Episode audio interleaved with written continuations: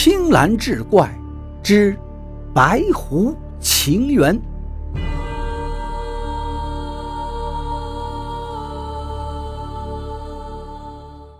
毕一安抱着这小妹妹和她用同一个杯子喝酒，大姐在旁道：“小妹妹不可贪杯啊，喝醉了会有失仪容，惹得姐夫笑话。”那少女只是抿嘴憨笑，用手抚摸着小猫，小猫喵喵的叫着。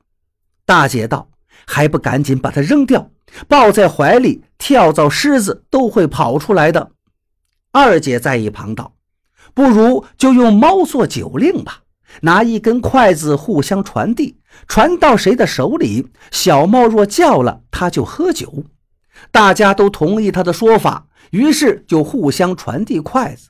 等到筷子传到毕一安的手中，小猫就会叫唤。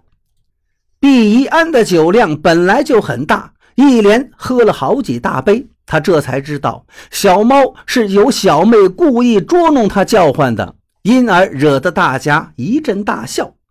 二姐道：“小妹回去吧，压坏了郎君，恐怕你三姐就要怨恨你了。”小妹妹于是抱着小猫走了。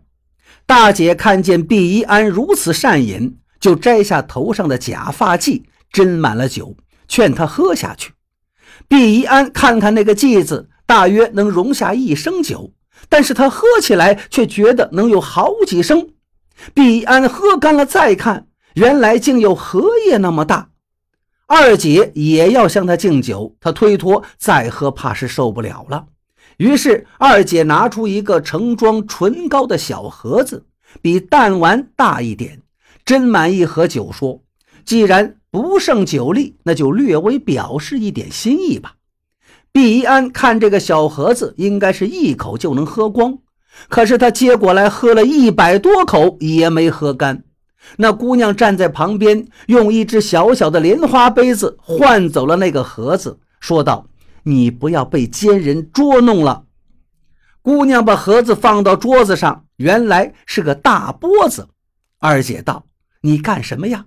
三天的丈夫就这样心疼啊？”毕一安于是拿起莲花杯子，也一口喝光了。毕一安拿着杯子玩赏着，这个杯子光滑而又柔软，仔细一看，并不是杯子，竟是一只弯弯的丝线鞋子。衬里制作的很是精致，二姐一把把鞋子夺了过去，骂道：“狡猾的丫头，什么时候把人的鞋子偷去了？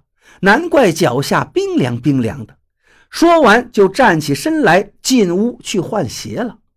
姑娘喊毕一安离开席位告别，把他送出村子，让他自己回去。毕一安猛然醒过来。发现自己的艳遇竟然是一场梦，可是自己的鼻子、嘴巴呼出的气味依然是浓烈的酒香，他感到很是奇怪。到了晚上，姑娘来了，道：“昨晚你没有醉死啊？”毕安道：“刚才我还在怀疑这是不是一场梦呢。”这姑娘说道：“姐妹们怕你在酒席上轻狂吵嚷。”所以假托梦境，其实并非做梦。